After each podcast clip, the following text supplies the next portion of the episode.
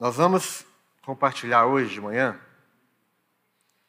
um pouco sobre murmuração. Nós estamos já tentando planejar algo sobre as pulseirinhas, né? Então, semana passada eu falei sobre as pulseiras que alguns estão usando. Quem está usando pulseira aí? Levanta, fique de pé. Quem está usando pulseira? Essa pulseira eles colocaram no braço para vigiar, é uma forma de, de vigiar. Então eles colocaram a pulseira no braço, então todas as vezes que eles murmuram, eles trocam a pulseira de braço. A minha ideia não é essa, a minha ideia é, todas as vezes que você murmurar, você coloca outra pulseira. Porque eles estão trocando de pulseira toda hora e ninguém fica sabendo. Então eles não, eles não ficam com vergonha, né? É ele e Deus. Então nós estamos pensando, a pulseirinha está tá um pouco cara, então por isso que nós não compramos. Pode sentar. Mas eu, eu tenho outra ideia. Por enquanto, até a pulseira chegar. Tem outra ideia. Todas as vezes que você murmurar, você vai mandar uma mensagem para mim falando: Murmurei.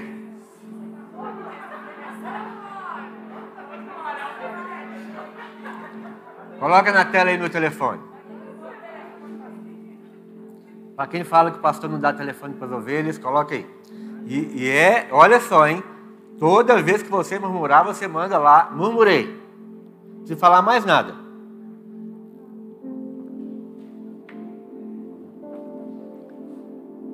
Murmuração, colocou aí? Não brincando não, tô falando sério.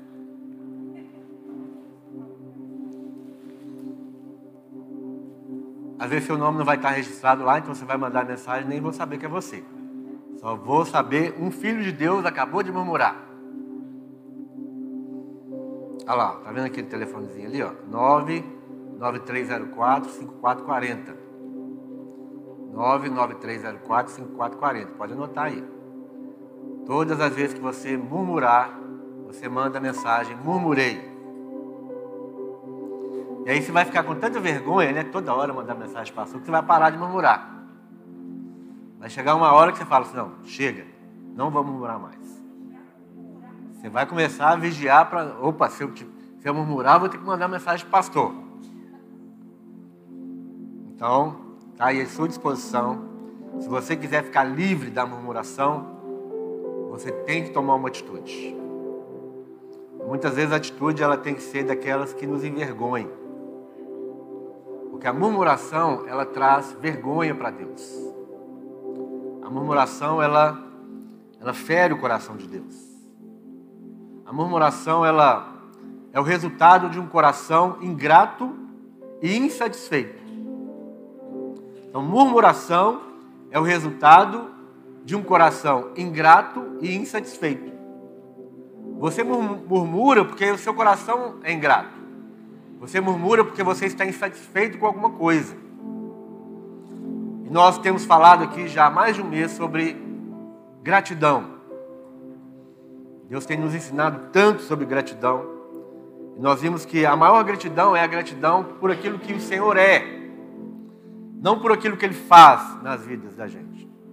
E olha que o Senhor faz muitas coisas. Olha que o Senhor tem feito grandes coisas. Mas nós não vamos ser gratos a Deus porque Ele faz coisas por nós, porque Ele nos dá coisas. Mas a gratidão real, a gratidão verdadeira, é aquela que, que é grato a Deus porque Deus Ele é. Porque Deus é onipotente, Deus é onisciente, Deus é onipresente. E Ele está presente todo o tempo na sua vida.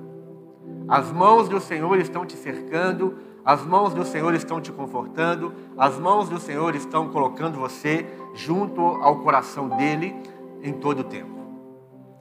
Então nós precisamos aprender essa gratidão. E a murmuração, eu vou ler em Números capítulo 13. Números capítulo 13. Uma história conhecida de todos nós, a história do povo de Israel. Esse povo é um povo muito parecido com a gente. E às vezes nós falamos assim, ah, mas aquele povo de Israel, ô povo ruim, ô povo de coração duro, ô povo que murmurava. Mas qualquer semelhança é mera coincidência. povo de Israel parecia muito com a gente. Então, aqui em Números capítulo 13, se você não tem Bíblia, vai ser projetado ali, na versão ARA. Números capítulo 13, a partir do verso 1. E disse o Senhor a Moisés: Envia homens que espiem a terra de Canaã, que eu hei de dar aos filhos de Israel. De cada tribo de seus pais enviareis um homem, sendo cada qual príncipe entre eles. Então Deus deu a ordem para Moisés para escolher, para pegar um príncipe, um líder, um maioral de cada tribo. Eram doze tribos de Israel. Então, das doze tribos, ele pegaria o, o maioral, o líder, o príncipe, e ele enviaria esse povo, esses líderes, para espiar a terra de Canaã. A terra de Canaã foi a terra que Deus prometeu a esse povo quando eles estavam escravos no Egito. Eles ficaram escravizados no Egito 430 anos. 430 anos debaixo do chicote de Faraó, com trabalho pesado, trabalho escravo, trabalho desumano. Eles ficaram ali 430 anos, até que Deus ele levanta Moisés como libertador. E a primeira coisa que Deus fez ali em relação à, à libertação do povo foi dez, dez milagres, as dez pragas enviadas para quebrantar o coração de Faraó. Logo depois disso, eles saíram do Egito e já começaram a enfrentar, a experimentar muitos milagres.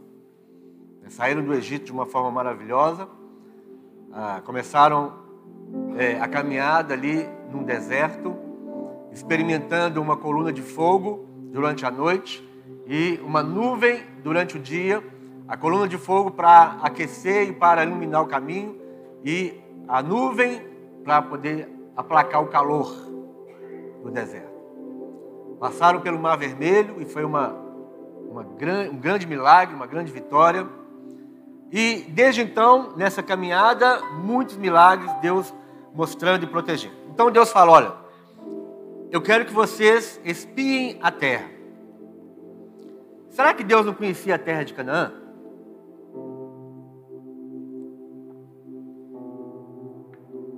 Será que Deus queria dar um presente de grego para o povo de Israel? Não, Deus conhecia a terra, Deus sabia como a terra era, Deus sabia o que, quem habitava na terra, mas Deus ele pede para levantar espias para que o coração daquele povo fosse exposto. Deus ele falou que a terra manava leite e mel. Vocês vão para uma terra eu vos darei uma terra, uma terra que manda leite e mel. Então Deus sabia. Mas Deus manda os espias dar uma olhadinha. Dá uma olhadinha lá naquela, na terra que vocês vão possuir para ver como é que é. Então Deus ele faz promessas para nós, muitas vezes. E Deus não nos conta tudo em relação à promessa. Porque se Deus ele contasse tudo, muitos de nós desistiríamos antes mesmo de pensar em querer essa promessa. Então Deus fala: vai, olha lá o que, que tem na terra, dá uma espiada nela. E aqui tem a lista dos, dos principais de cada tribo. Aí no verso 17, vamos continuar aqui no verso 17. Enviou-os, pois, Moisés a espiar a terra de Canaã. Disse-lhes: Subia ao Negueb e penetrai nas montanhas. Vede a terra, que tal é? E o povo que nela habita, se é forte ou fraco, se poucos ou muitos. E qual é a terra em que habita, se boa ou má? E que tais são as cidades em que habita, se em arraiais e em fortalezas. Também qual é a terra, se fértil ou estéril? Se nela, é, se nela há matas ou não. Tende ânimo e trazei do fruto da terra. Eram aqueles dias os dias das primícias das uvas. Então Deus fala: vocês vão olhar a terra toda. Vocês vão olhar quem habita na terra, se é um povo fraco, se é um povo forte.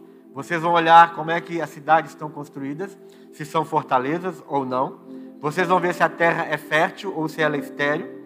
Você vai ver se tem mata lá. Quero que vocês espiem a terra, que vocês andem pela terra e vejam tudo. Mas Deus já dá aqui uma, um, um incentivo. Ele já fala: tende ânimo. Tende ânimo. Deus já sabia o que, que eles iam enfrentar, o que, que eles iam enxergar. Deus sabia exatamente o que os doze é, encontrariam naquela terra. Mas ele falou: olha, tende ânimo. Sejam animados. E tragam o fruto da terra. Não se preocupe aí com as, com as tosses, tá bom? Tragam fruto, sejam animados e tragam do fruto da terra.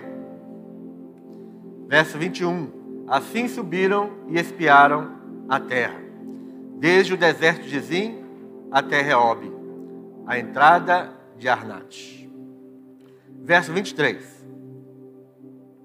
Depois vieram até ao vale de Escol, e dali cortaram um ramo de vide, com um cacho de uvas, o qual trouxeram dois homens numa vara, como também romãs e figos. Então eles entraram na terra, e logo de cara, lá no vale de Escol, eles pegaram um, um ramo de uva, de uva, um cacho de uvas. E esse cacho fala que era necessário, foi necessário dois homens para poder carregar. Junto com esse cacho de uva, eles pegaram romãs e eles pegaram figos. Ou seja, havia fruto naquela terra. A terra da promessa era uma terra frutífera. A terra da promessa era uma terra que realmente tinha, tinha as coisas boas, realmente manava leite e mel. Leite e mel significa, é, é o símbolo da prosperidade. Alguns estudiosos falam que realmente as vacas lá as cabras e as vacas da região, elas tinham as suas tetas, né? As suas. Ah, que esbarravam no chão, de tanto leite. Então, a terra que manda leite e mel, que foi a promessa de Deus, realmente era uma terra abençoada. Era uma terra que tinha fruto e que o fruto valia a pena. Então, de cara, eles pegaram um cacho de uva. Agora, imagina um cacho de uva em que precisa dois homens para carregar. Não era pouca coisa não, né? Talvez uma uva devia ser desse tamanho. Uma uva você fazia um suco, uma jarra de suco de dois litros. Olha que maravilha. Coisa boa. Romãs, figos. Verso 25. Ao cabo de 40 dias, voltaram de espiar a terra. Ficaram lá 40 dias olhando, pesquisando. Tinha fruto, tinha coisa boa, tinha bênção. Caminharam e vieram a Moisés e a Arão, e a toda a congregação dos filhos de Israel no deserto de Parã, a Cádiz. Deram-lhe deram conta, prestaram conta. Então eles prestaram contas para Moisés. Né? Se a gente não, quem aqui não gosta de prestar contas, a Bíblia fala que você tem que prestar contas. Vários versos falam que você precisa dar relatório. Deus quer o relatório da sua vida. Deus quer o relatório daquilo que você está enxergando, daquilo que você está olhando. Deus quer que você dê relatório da sua experiência com a palavra, da sua experiência na oração. Deus quer relatório, Deus quer resultado, Deus quer produção. Deus não quer gente preguiçosa. Então eles ficaram 40 dias cumprindo a, a ordem de Moisés, que Deus tinha dado para ele. E a hora que eles voltam, eles prestam contas. Prestam contas a Moisés e a toda a congregação dos filhos de Israel no deserto de Pará. E mostraram-lhe os frutos da terra. Então eles trouxeram o fruto. Trouxeram a romã, trouxeram o figo, trouxeram aquele cacho de uva maravilhoso. Relataram a Moisés e disseram: Fomos à terra a que nos enviaste, e verdadeiramente mana leite e mel. Este é o fruto dela. Então eles foram, constataram que verdadeiramente era a terra da bênção, era a terra prometida. Eles não só falaram, mas eles trouxeram fruto. Então, verdadeiramente essa terra mana leite e mel. Verdadeiramente essa terra é próspera. Verdadeiramente essa terra é abençoada.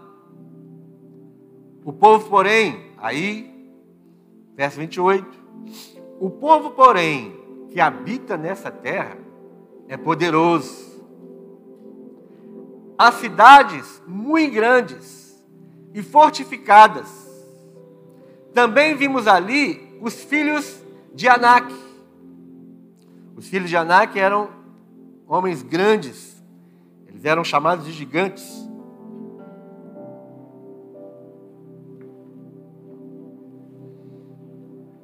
Os amalequitas habitam na terra do Negueb.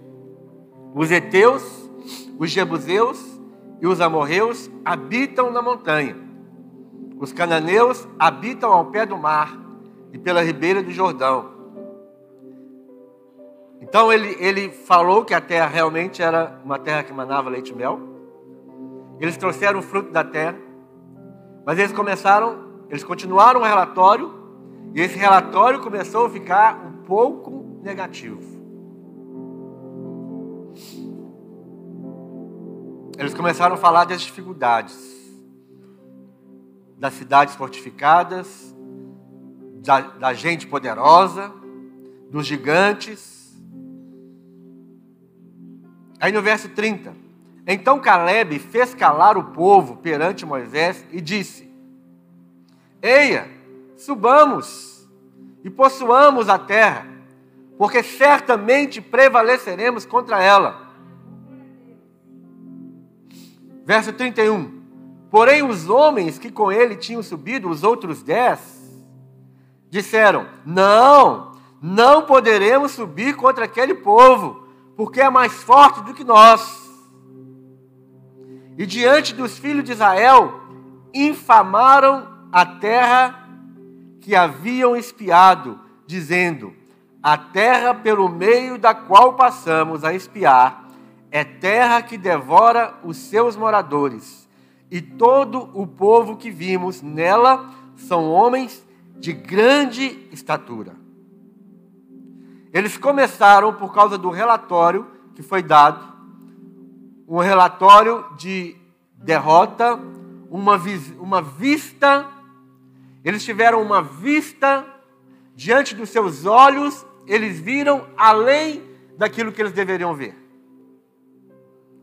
Eles tiveram uma, uma, uma vista, uma visibilidade daquilo naturalmente. Eles tiveram uma vista natural daquilo que estava lá na terra, na terra de Canaã. E aí, por causa disso, fala que, e diante dos filhos de Israel, eles infamaram a terra, a terra da promessa, a terra que Deus havia prometido, a terra que, que Deus queria dar para eles.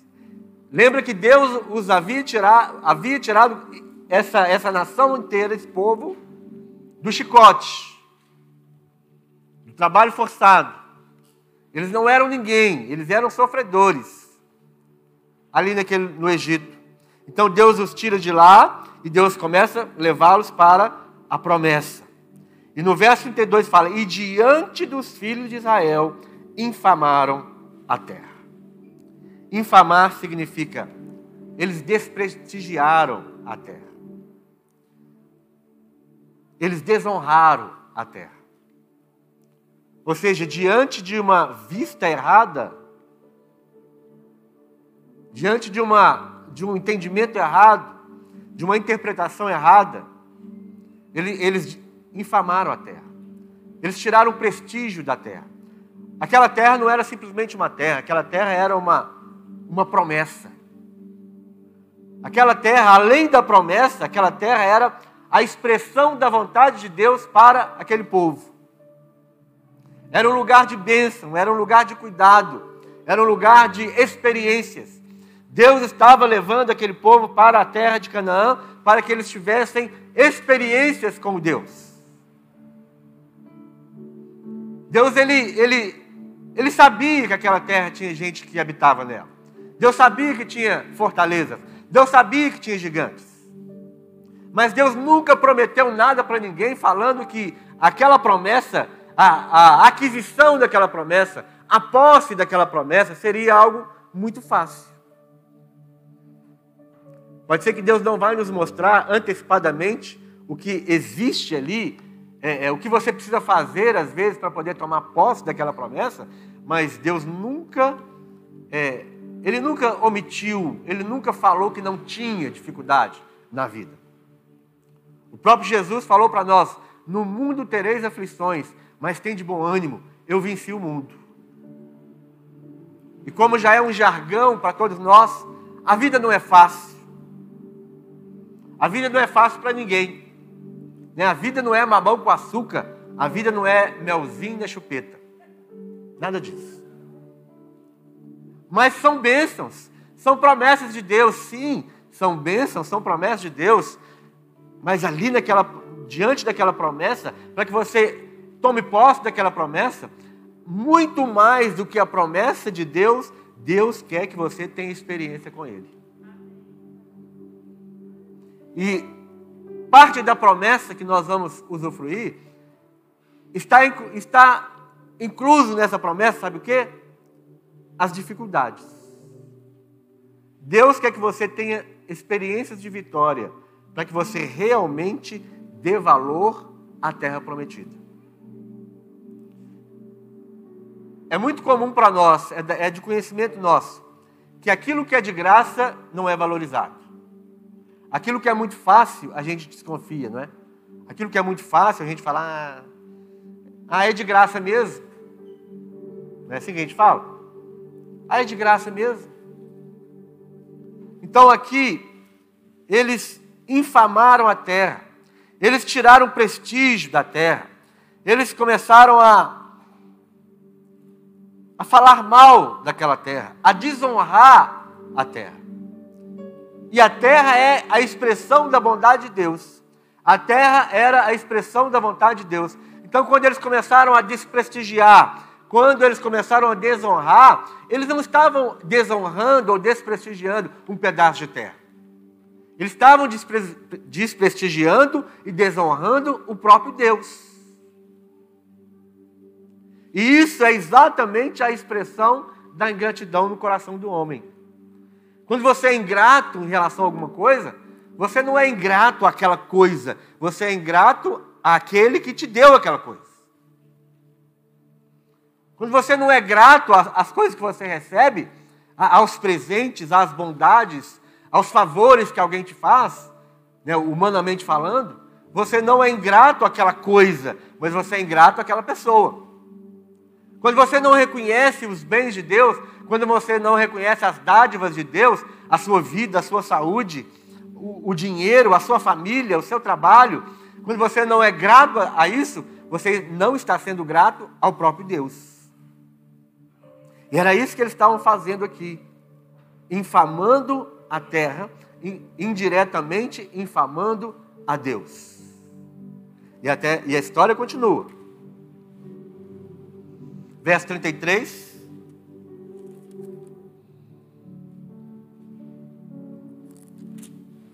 Também vimos ali gigantes. Os filhos de Anak são descendentes de gigantes. E éramos aos nossos próprios olhos como gafanhoto, e assim também o éramos aos seus olhos. Eles começaram a falar mal, eles começaram a dar um, um testemunho negativo, e eles começaram até mentir. Porque eles falaram assim: nós éramos é, aos nossos próprios olhos como gafanhotos. E nós éramos aos olhos dele também como gafanhotos. Como assim que eles sabiam? Como que eles sabiam que aos olhos deles nós éramos como gafanhotos? Ele já parte para a mentira, já parte para o engano. Então o que aconteceu aqui, irmãos? Verso, capítulo 14 agora. Olha o que aconteceu. Levantou-se, pois, toda a congregação e gritou em alta voz. E o povo chorou aquela noite. Todos os filhos de Israel murmuraram contra Moisés e contra Arão. E toda a congregação lhes disse: Tomara tivéssemos morrido na terra do Egito, ou mesmo neste deserto. Lembra que nós falamos que a ingratidão nos faz esquecer as bênçãos de Deus? A ingratidão nos faz esquecer quem Deus é. Quando nós somos ingratos, nós somos ingratos não por aquilo que nós temos, nós somos ingratos por aquilo que nós não temos, ou por aquilo que nos falta, ou por aquilo que nós entendemos que nós precisamos. Então eles esqueceram de tudo, eles esqueceram do chicote lá do, do Egito, eles esqueceram que lá é, a comida não era farta para eles, eles esqueceram que eles trabalhavam forçadamente, eles esqueceram de tudo. Simplesmente por causa de um relatório, por causa de uma, de uma, uma, uma interpretação negativa daquilo que eles viram dentro da promessa de Deus. A palavra de Deus era: Eu levarei vocês, eu darei a vocês a terra de Canaã. E a terra de Canaã é uma terra que manda leite e mel, é uma terra de prosperidade, é uma terra de coisa boa. Mas eles chegam lá, apesar de pegar nos frutos, eles enxergam além, eles começam a ver aquilo que era de dificuldade. E aquilo começa a contaminar o povo. E aqui fala que eles murmuraram, eles choraram, gente. Eles choraram igual criança a noite inteira. Sabe como você dá um presente? Um presente para o filho, e o filho olha para aquele presente e ele não gosta. Eu não sei se você já fez isso, se seu filho faz isso. Mas eu, eu lembro de algumas vezes que eu, que, eu, que eu fiz isso, quando eu era pequeno. Alguém me dava um presente e, gente, era, eu era tão terrível que eu, eu, eu expressava no, na minha fisionomia que eu não gostei daquilo. E aí, eu, quando a visita ia embora, eu chorava. Chorava. Chorava que não queria aquele presente. E eu queria que aquele presente fosse trocado na hora. Como assim? E eles choraram, choraram, choraram a noite toda. Não foi, uma noite, não foi um choro de arrependimento, de clamor a Deus, para Deus é, dar estratégia, para Deus dar vitória. Nada disso. Foi um choro de murmuração.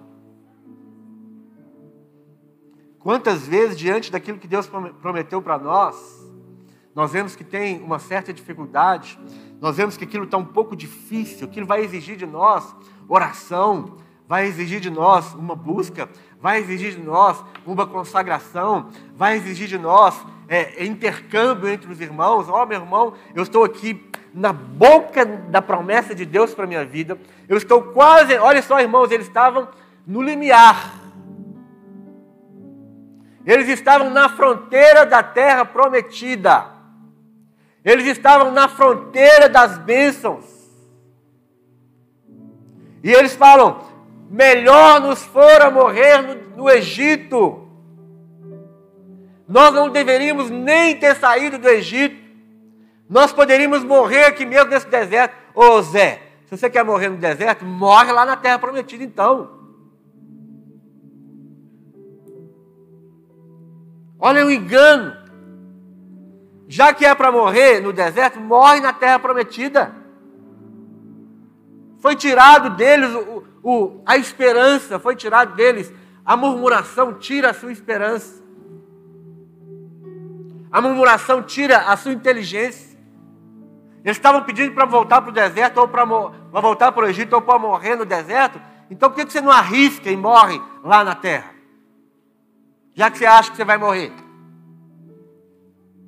Quanta ignorância nós, nós temos em nós quando nós começamos a murmurar daquilo que Deus tem feito, dado para nós. Quanto à murmuração, eles murmuraram contra Moisés, eles murmuraram contra Arão. Verso 3: E porque nos traz o Senhor a essa terra, agora eles já estão murmurando diretamente contra Deus. E E porque nos traz o Senhor a essa terra? Para cairmos à espada e para que nossas mulheres e as nossas crianças sejam por presa? Não nos seria melhor voltarmos para o Egito?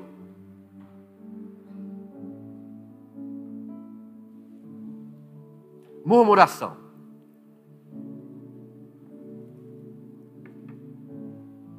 Murmuração é o resultado de um coração ingrato e insatisfeito.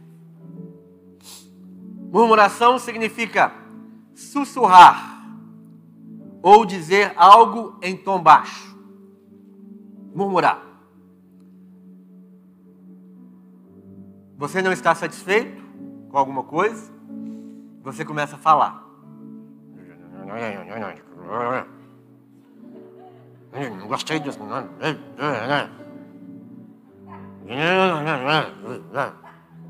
Parecendo cachorro zangado. Quem já viu o desenho do rabugento? Só gente mais velha, né? Procura lá no, no YouTube lá, Rabu, o, o desenho do rabugento. Corrida maluca.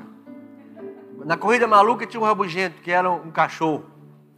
E ele murmurava de tudo reclamava de tudo. Só que ele fazia tudo isso entre os dentes. O que, que foi, meu irmão? Ele não fala claramente porque ele tem medo.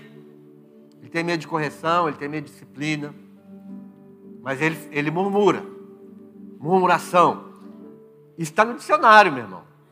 Murmuração é você sussurrar ou dizer algo em tom muito baixo. Murmuração na Bíblia é uma forma negativa de ver as coisas. Murmurar significa resmungar. Alguém aqui tem costume de resmungar? Você sabe o que é resmungar? Sabe, né, Natália? Está balançando a cabeça aí bem balançado. Resmungar. Quem é que resmunga? Filho dá as costas para o pai, sai e fala e sai resmungando, não é? Resmungar, sussurrar. É um discurso semi-articulado. Ou simplesmente dizer interiormente. Quantos aqui já mataram alguém interiormente? Quantos aqui já espancaram alguém interiormente?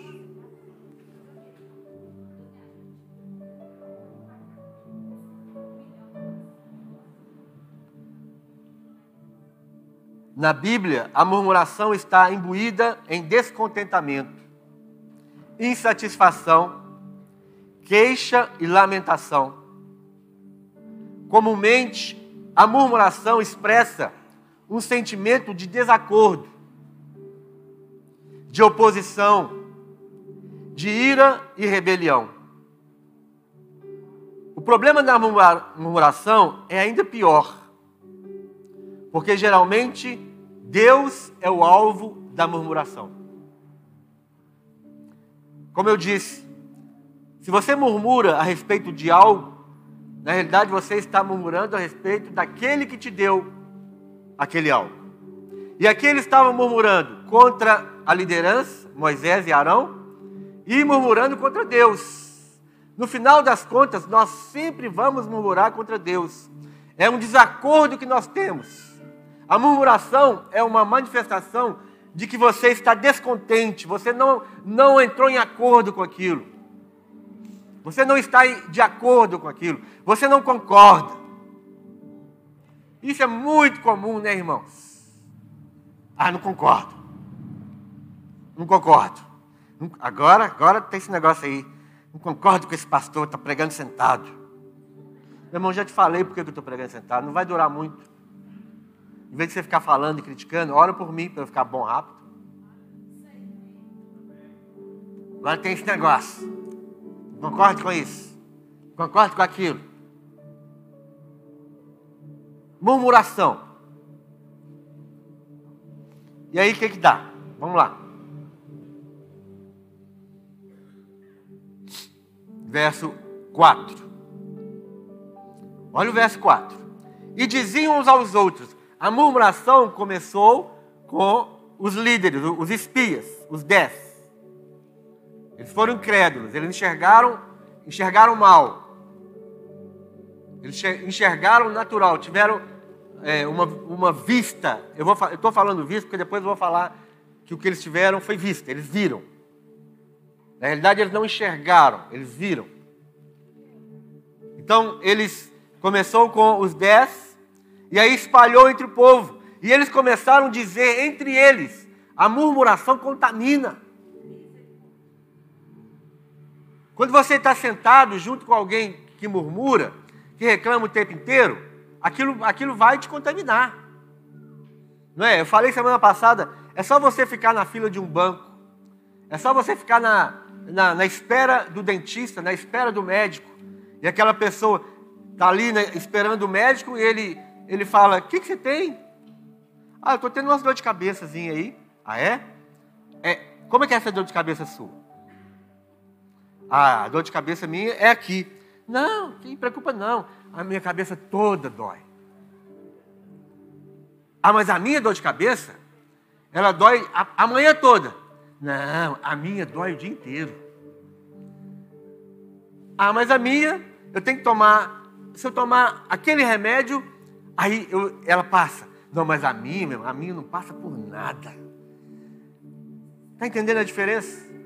A murmuração até faz a pessoa competir com a outra. Ela, ela tem que mostrar para o outro que o outro que ele está pior do que ele. O murmurador quer mostrar que ele sofre mais do que o outro, que ele está mais doente, que ele tem menos dinheiro, que a esposa dele é pior do que todas, que o pastor dele é terrível, que o emprego dele não dá para nada, que o salário dele é terrível. O murmurador, ele sempre vai mostrar que ele sofre mais, que ele tem mais problemas na vida.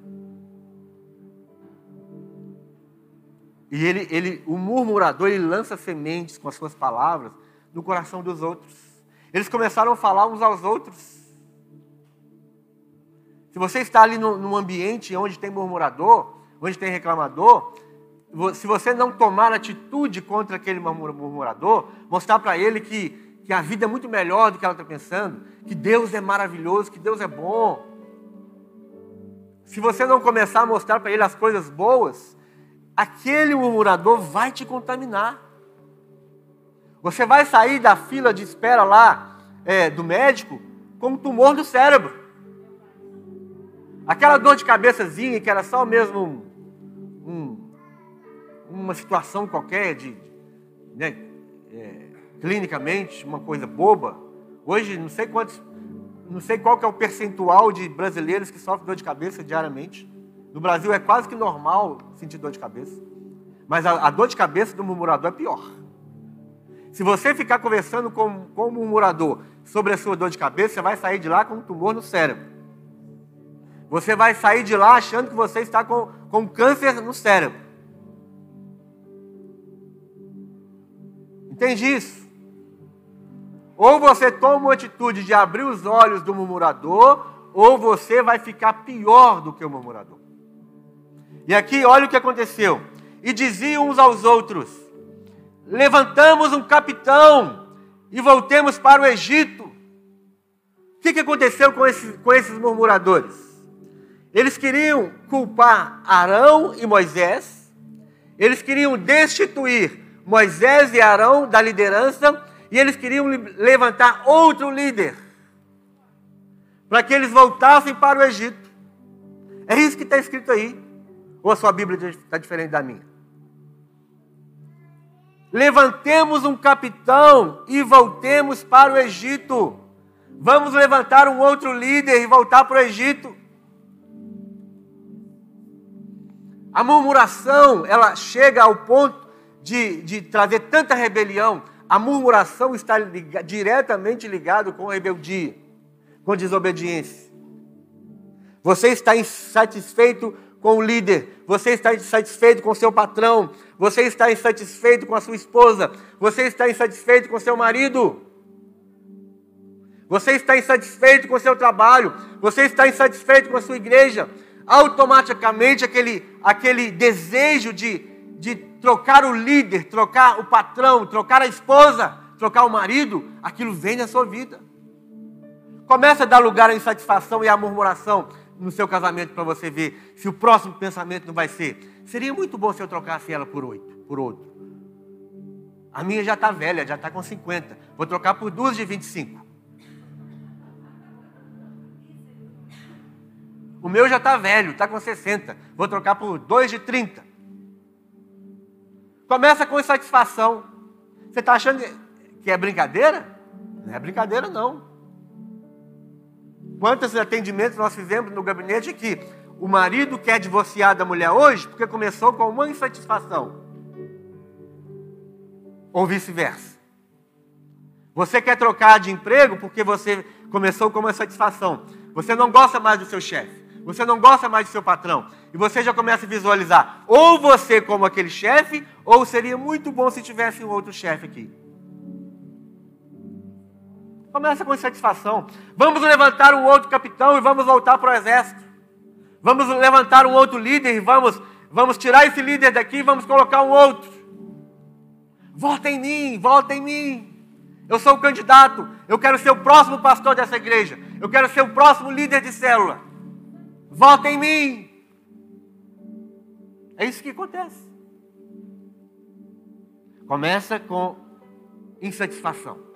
Começa com murmuração. Eles queriam tirar Moisés, levantar um outro capitão, um outro líder, para que eles fossem levados, para que eles fossem, voltassem para o Egito.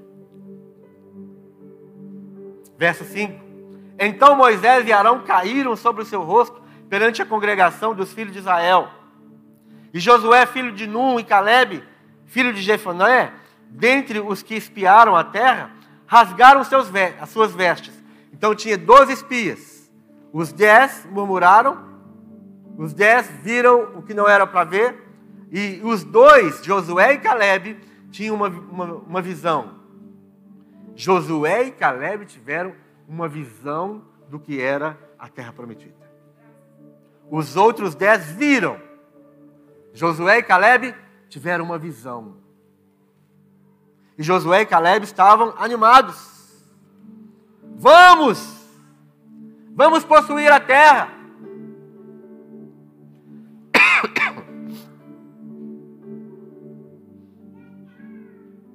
Verso 7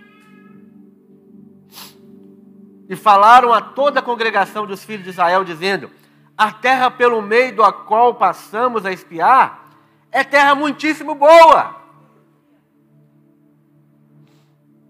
Está vendo a diferença? Daquele fala, ó, aquele que fala assim: Não, a, a terra vai nos engolir.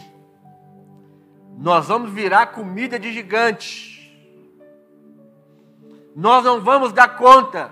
Os gigantes vão nos destruir. Eles infamaram a terra, desonraram a terra. E agora os dois vêm e falam: não! A terra pelo meio da qual passamos a espiar é terra muitíssimo boa. Meu irmão, as, as bênçãos de Deus, as promessas de Deus, os planos e os projetos que Deus tem para você, não tem nada de bom?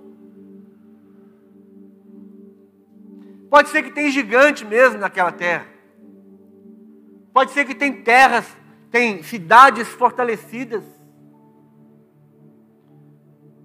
Nem sempre o plano que Deus tem para a nossa vida é aquilo que eu já falei, né? é muito fácil, é, é mamão com açúcar. Nem sempre, na, na realidade, nunca será fácil. Mas será que você não pode enxergar que lá existe os frutos que os frutos são grandes. Existe um cacho de uva que, tem, que precisa de duas pessoas para carregar. Tem muitas romãs, tem muitos figos. Será que não tem nada de bom no seu trabalho? Será que não tem nada de bom na sua família? Será que seu marido é daquele jeito mesmo, é um traste inútil? Será que sua esposa realmente é uma megera? Será que a sua igreja é tão ruim assim? Será que seu pastor, ele é tão terrível assim? Não. A terra é muitíssimo boa. Se o Senhor se agradar de nós, então nos fará entrar nessa terra e nos dará terra que mana leite e mel. Para entrar na terra, meu irmão, tem um requisito. Sabe qual é o requisito? Ele acabou de dizer aqui agora. Se o Senhor se agradar de nós, nós entraremos na terra. Eu já disse aqui que a ingratidão ela tira o poder, ela tira aos nossos olhos o poder de Deus. Eu disse que a ingratidão fere o coração de Deus. Mas eu disse que a gratidão, que você bem dizer a Deus, que você louvar a Deus, quando você adora, quando você louva, quando você é, diz palavras de bênçãos, de agradecimento a Deus, o que, que você faz? Você começa a inflar a Deus. Você vai inflando a Deus. Cada palavra de gratidão, cada adoração, cada palavra de honra, de respeito a Deus, você vai honrando, você vai inflando a Deus e Deus vai crescendo na sua vida. Deus vai se tornando um gigante na sua vida. Naquela terra prometida que tem gigantes, que tem fortalezas, quando você vai é, dando graças a Deus, Deus vai se tornando um, um, um gigante milhões de vezes maior do que aqueles gigantezinhos que aos olhos de Deus sim são como gafanhotos. Então quando você é grato a Deus, então você agrada a Deus. Mas esse povo aqui, eles desagradaram a Deus. E Josué e Caleb está dizendo, tá dizendo assim: se nós, é, se Deus se agradar de nós, nós vamos entrar, Ele vai nos dar a terra. Deus ele quer, ele está olhando para os nossos corações para ver se há gratidão. Você é grato mesmo? Você é grato pela sua família? Você é grato pelo seu trabalho? Você é grato pelas coisas que você tem? Ah, pastor, mas eu queria uma BMW. E eu só tenho, eu só tenho o Fusquinha. Seja grato pela Fusquinha. Que bênção que você tem Fusquinha. Ah, pastor, eu queria uma, uma mansão lá no Belvedere, mas eu moro numa casinha de três cômodos. E eu estou pagando aluguel, meu irmão, graças a Deus que você tem dinheiro para pagar aluguel, você ia morar debaixo da ponte. Ah, eu tenho um emprego de um salário mínimo. Dá graças a Deus, porque seja fiel no pouco, que Deus vai te colocar no muito. Honra seu patrão, trabalha bem, faz além, não trabalha só pelo salário mínimo, não. Vai além. Mostra gratidão. Seja grato. Seja diferente onde você está. Seja diferente com os seus pensamentos. Seja diferente com as suas palavras. Que o Senhor se agrade de você. Será que Deus está agradando de nós? Deus não se agradou daquele povo. E aí continua. Verso 9: Tão somente não sejais rebeldes contra o Senhor. A murmuração está ligado com desobediência, que está ligado com a rebeldia. Não sejais rebeldes contra o Senhor, e não tenham medo. Não temais o povo dessa terra, porquanto, como pão, os podemos devorar Olha a visão de Josué e Caleb. Nós podemos devorar esse povo que vocês estão falando aí que é gigante, essas fortalezas aí que vocês estão achando impossíveis de, de, de ser tomadas. Nós podemos devorar esse povo como pão. Retirou-se deles seu amparo. O que, que, o que, que ele está dizendo?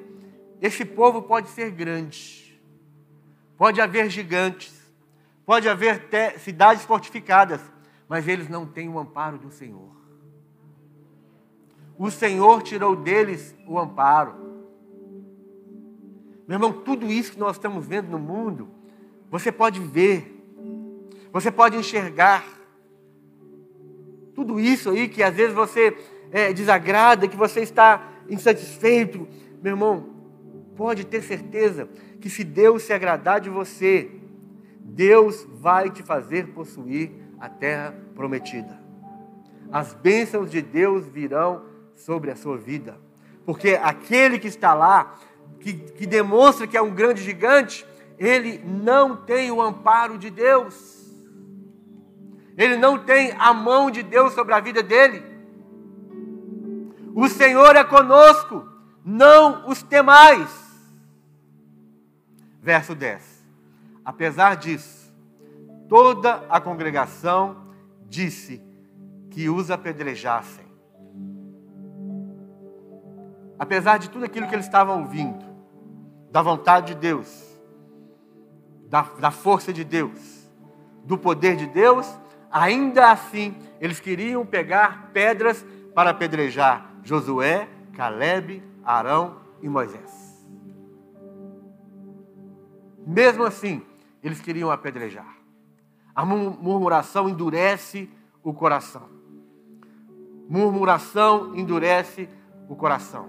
A murmuração, ela está ligada com o medo e com a incapacidade. Quando você murmura, quando você está lá, não, tá tudo ruim, tá tudo ruim, tá, tá ruim demais, isso aqui é ruim demais, ah, não gostei, ah, não concordo, ah, não quero, ah, isso, ah, aquilo.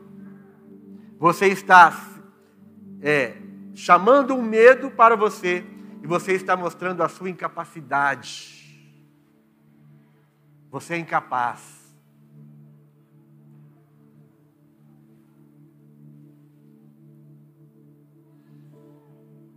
E olha o que acontece. Apesar disso, toda a congregação disse que apedrejassem, os apedrejassem, porém a glória do Senhor apareceu na tenda da congregação a todos os filhos de Israel. Disse o Senhor a Moisés: Até quando me provocará este povo?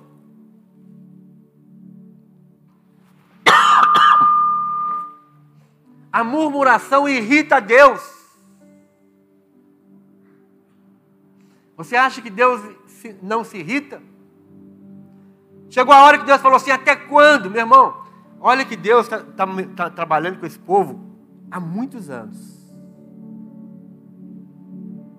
Deus está tratando com esse povo há muito tempo.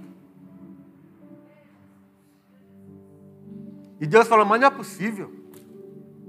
Eu tiro esse pessoal do chicote. Eu tiro esse pessoal do, do, trabalho forçado. Eu, eu conduzo esse povo com coluna de fogo. Eu conduzo esse povo com uma nuvem de sombra, um ar, um ar condicionado no deserto, um, ar, um climatizador no deserto. Eu abro o mar vermelho, eu faço com que eles passem com os pés a seco, e depois eu mato o exército do Egito. Tudo isso diante dos seus olhos. Não é possível. Não é possível que eles não, não, não entenderam quem eu sou. Não é possível que eles não podem ver nada de bom em mim. E chega a hora que Deus ele fala: Até quando me provocarão este povo? E até quando não crerá em mim? A despeito de todos os sinais que fiz no meio deles? Até quando, meu irmão? Até quando você vai reclamar de tudo aquilo que você tem? Até quando você vai cuspir no prato que você alimentou? Até quando você vai virar as costas para aqueles que te ajudaram? Até quando? Não é possível. Não é possível que não tem nada de bom. Não é possível que eles não estão vendo os sinais.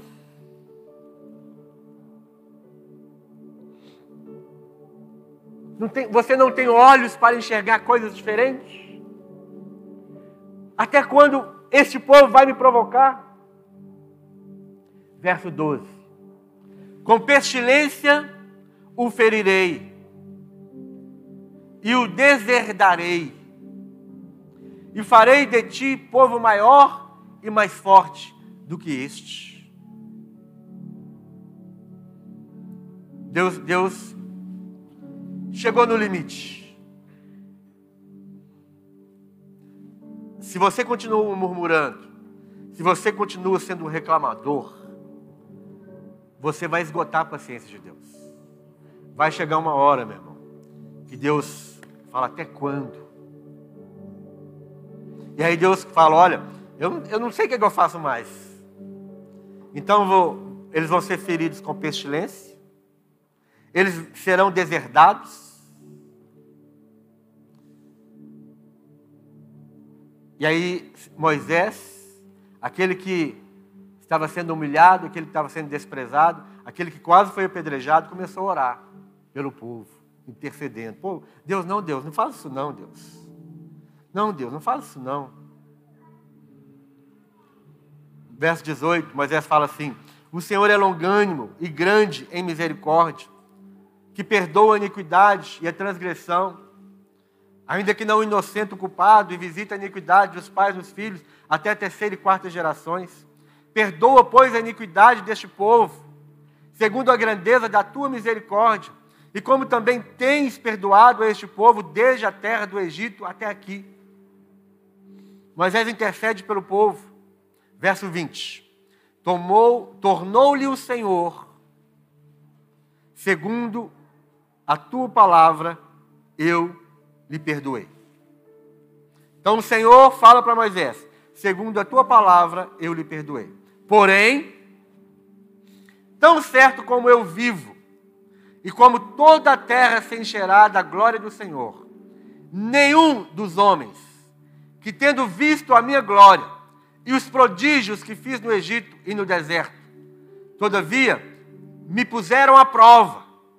Já dez vezes Deus contou.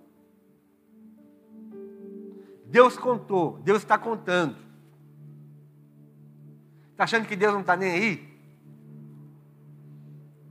Lembra do elástico? O elástico, ele tem uma medida.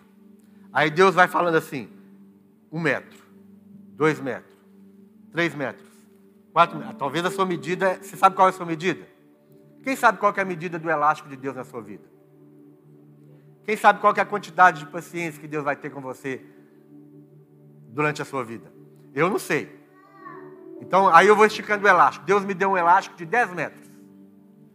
Aí eu vou esticando o elástico, né? Eu vou, eu vou tentando ir até onde eu acho que eu posso ir. Deus vai contando. Um metro dois metros, três metros, quatro metros. E eu vou. E eu continuo murmurando. Eu continuo reclamando. Eu continuo desobedecendo. Eu continuo fazendo minha vontade. Vou esticando, vou esticando. Chegou os dez metros. Eu não sei. Quando eu tentar passar para dez metros e, e um centímetro, Deus fala: chega. E muitas vezes as coisas ruins começam a acontecer com a gente. E a gente abre o bocão falando assim: Eu não sei porque está acontecendo isso comigo. Ah, eu sou tão bonzinho, eu sou tão fiel, eu não sei porque está acontecendo isso comigo. Será? Ser grato? Você agradece? Ou você murmura?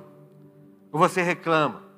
você fala mal daquele, da liderança, por exemplo. Você ataca Deus. Aí Deus vai falar assim: olha, sinto muito. Sinto muito. Mas nenhum desses, vamos ler, nenhum dos homens que, tendo visto a minha glória e os prodígios que fiz no Egito e no deserto, todavia me puseram à prova já dez vezes e não obedeceram a minha voz nenhum deles verá a terra. Quantos que não verão a terra? Nenhum deles. Qual, qual deles? Quem que não veria a terra? Nenhum daqueles que murmuraram. Nenhum desses vão ver a terra. Ninguém. Aqueles murmuradores vão perder a bênção de Deus. Nenhum deles verá a terra que com juramento prometia a seus pais. Sim, nenhum daqueles que me, que me desprezaram haverá. Ninguém que despreza a Deus. Todo ingrato está desprezando a Deus. Todo murmurador está desprezando a Deus. Quando você murmura, você está desprezando a Deus. Deus falou: nenhum daqueles que me desprezaram vão entrar na terra. Não verá. Porém, o meu servo Caleb, visto que nele houve outro espírito, aqueles que obedecem, aqueles que são gratos, aqueles que, aqueles que adoram, aqueles que honram a Deus, eles têm um outro espírito, que é o espírito da alegria, que é o espírito da mansidão, que é o espírito da obediência, que é o espírito da adoração, é o espírito da gratidão. É outro espírito. Não é um espírito murmurador, um espírito ingrato, um espírito rebelde. É outro espírito. Então em Josué e Caleb tinha outro espírito. E eles perseveravam em seguir ao Senhor. Eu o farei entrar a terra que espiou, e a sua descendência a possuirá. Verso 26. Depois disse o Senhor a Moisés e a Arão: Até quando sofrerei esta má congregação que murmura contra mim? Tenho ouvido as murmurações que os filhos de Israel proferem contra mim. Dize-lhes. Aí Deus fala de novo para Moisés: Até quando eu vou sofrer com a murmuração desse povo? Até quando? Fala para eles. Por minha vida, diz o Senhor, que como falaste aos meus ouvidos, assim fareis a vós outros. Neste deserto cairá o vosso cadáver, como também todos os que vós, todos os que de vós foram contados segundo o censo. De vinte anos para cima, os que dentre vós contra mim murmurastes não entrareis na terra a respeito da qual jurei que vos faria habitar nela. Salvo Caleb, filho de Jefoné, e Josué, filho de Nun. Porém, quanto a vós outros, verso 32, o vosso cadáver cairá neste deserto. Ao verso 34 segundo o número dos dias em que despiaste da terra, quarenta dias, cada dia representando um ano. Levarei sobre vós as vossas iniquidades. Quarenta anos. E tereis experiência do meu desagrado. Imagina isso. Você experimentar o desagrado de Deus.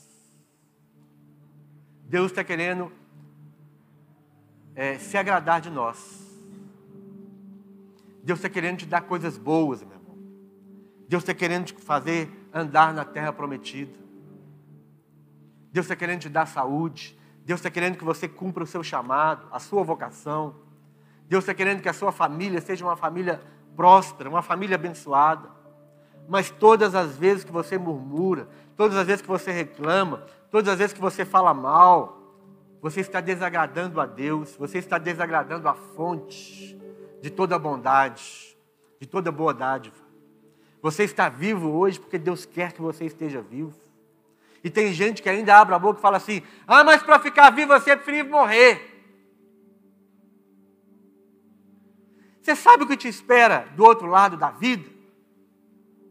Você tem certeza para onde você vai se você morrer agora? Você vai morar na eternidade junto com Deus? A eternidade existe sim.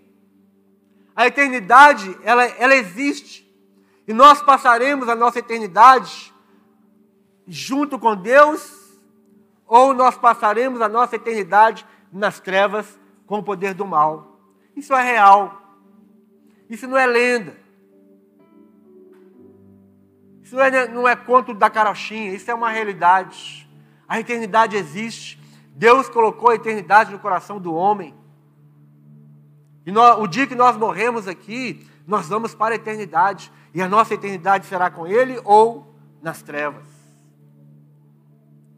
E nós precisamos viver uma vida que agrada a Deus, reconhecer a Deus em todos os nossos caminhos.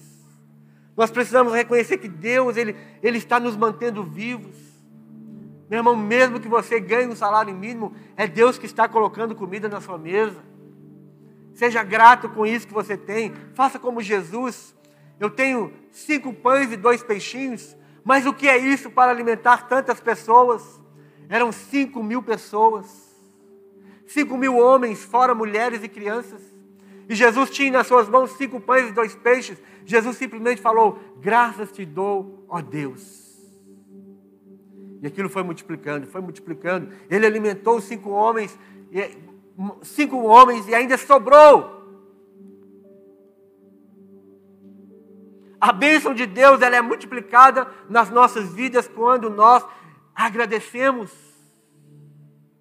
quando nós não murmuramos, quando nós falamos, ai,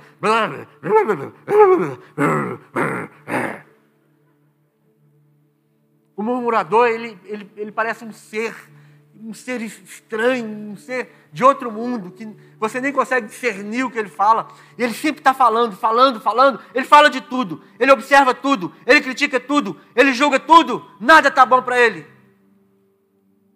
As palavras dele se tornam palavras vazias, palavras adoecidas. São barulhos, são barulhos que irritam os ouvidos de Deus. Meu irmão, se um, se um murmurador irrita os nossos ouvidos, imagina Deus.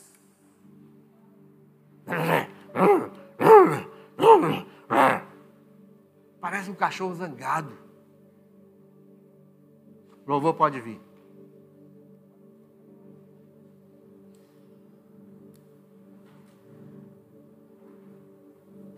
A murmuração é o resultado de andar pela vista e não pela visão. O murmurador enxerga as coisas pela vista natural e não pela visão celestial. Josué e Caleb tiveram uma, vilão, uma visão celestial do plano de Deus. Os outros dez andaram pelo natural, pela vista. 2 Coríntios capítulo 5, verso 6 diz assim: Por isso estamos sempre de bom ânimo, sabendo que enquanto estamos no corpo, vivemos ausentes do Senhor, porque andamos por fé e não por vista. Aquele que anda por fé, ele tem visão celestial da vontade de Deus. Mas aquele que anda pela incredulidade, pela reclamação, pela murmuração, ele anda pelas vistas dos seus olhos. E quando nós andamos por aquilo que nós vemos, nós só enxergamos coisas ruins. Vista é diferente de visão. Visão é resultado da fé. Por isso que Paulo fala assim: nós andamos sempre de bom ânimo. Nós sempre estamos com ânimo. Nós sempre estamos satisfeitos. Nós prosseguimos para o alvo. Nós prosseguimos pela vontade de Deus, porque nós andamos por fé, nós andamos pela visão de Deus e não pela vista. A vista enxerga a impossibilidade, a vista enxerga o que não vai dar certo, a vista enxerga só desesperança, a vista não enxerga a força de Deus. Por isso, aquele que anda por vista, que anda murmurando e reclamando, é aquele que não enxerga que é possível. É possível, meu irmão.